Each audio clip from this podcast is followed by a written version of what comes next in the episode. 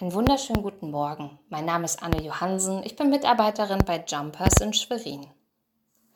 Mit ernster Miene eilt mir meine Nachbarin entgegen. Anne, um Himmels willen, komm mal in den Garten. Ich ahne nichts Gutes. Ihr Gartenstück grenzt direkt an meinem.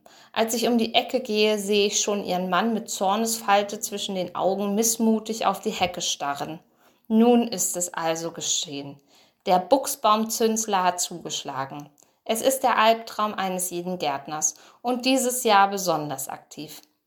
Eigentlich ist das Tierchen ein hübscher kleiner weißer Schmetterling, doch seine giftgrünen Raupen killen jede Buchsbaumhecke, auch die meines Nachbarns, die er so liebevoll und aufwendig gepflegt hat. Der Kampf gegen die Raupen ist aussichtslos. Wo vor kurzem noch kräftig grüne Blätter waren, sieht man nur noch kahle Äste und klebrige Spinnweben.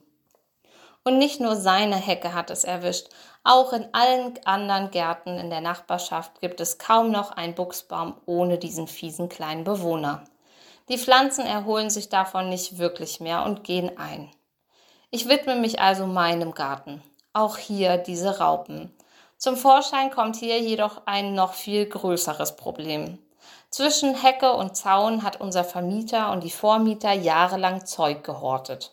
Von Kanus über alte Wäschemangeln finden Sie dort wirklich alles. Auch mancher Gartenabfall wurde dort als angebliche Totholzhecke entsorgt und seit die Buchsbaumhecke schwächelt, ruft die Brombeere zum Angriff. Es sah doch eigentlich alles so gut aus. Ein gepflegter Garten. Niemand hätte den Müll hinter der Hecke vermutet. Doch nun brechen sich die Fehler und die Nachlässigkeit der Vergangenheit seinen Weg. Alles nur wegen einer kleinen Raupe.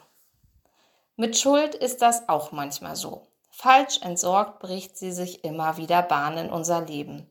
Denn Schuld ist zerstörerisch.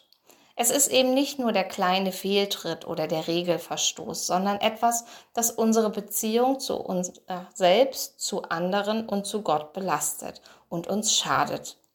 Dabei ist es nicht immer nur die eigene Schuld, sondern manchmal auch die der anderen, unter der wir leiden das harte Wort der Eltern, das sich in unser Kopf eingebrannt hat, der Betrug eines Beraters oder Freundes oder Partners, der unser Grundvertrauen erschüttert hat, der Verlust oder Mangel von Dingen und Menschen, die wir eigentlich gebraucht hätten, um glücklich zu sein.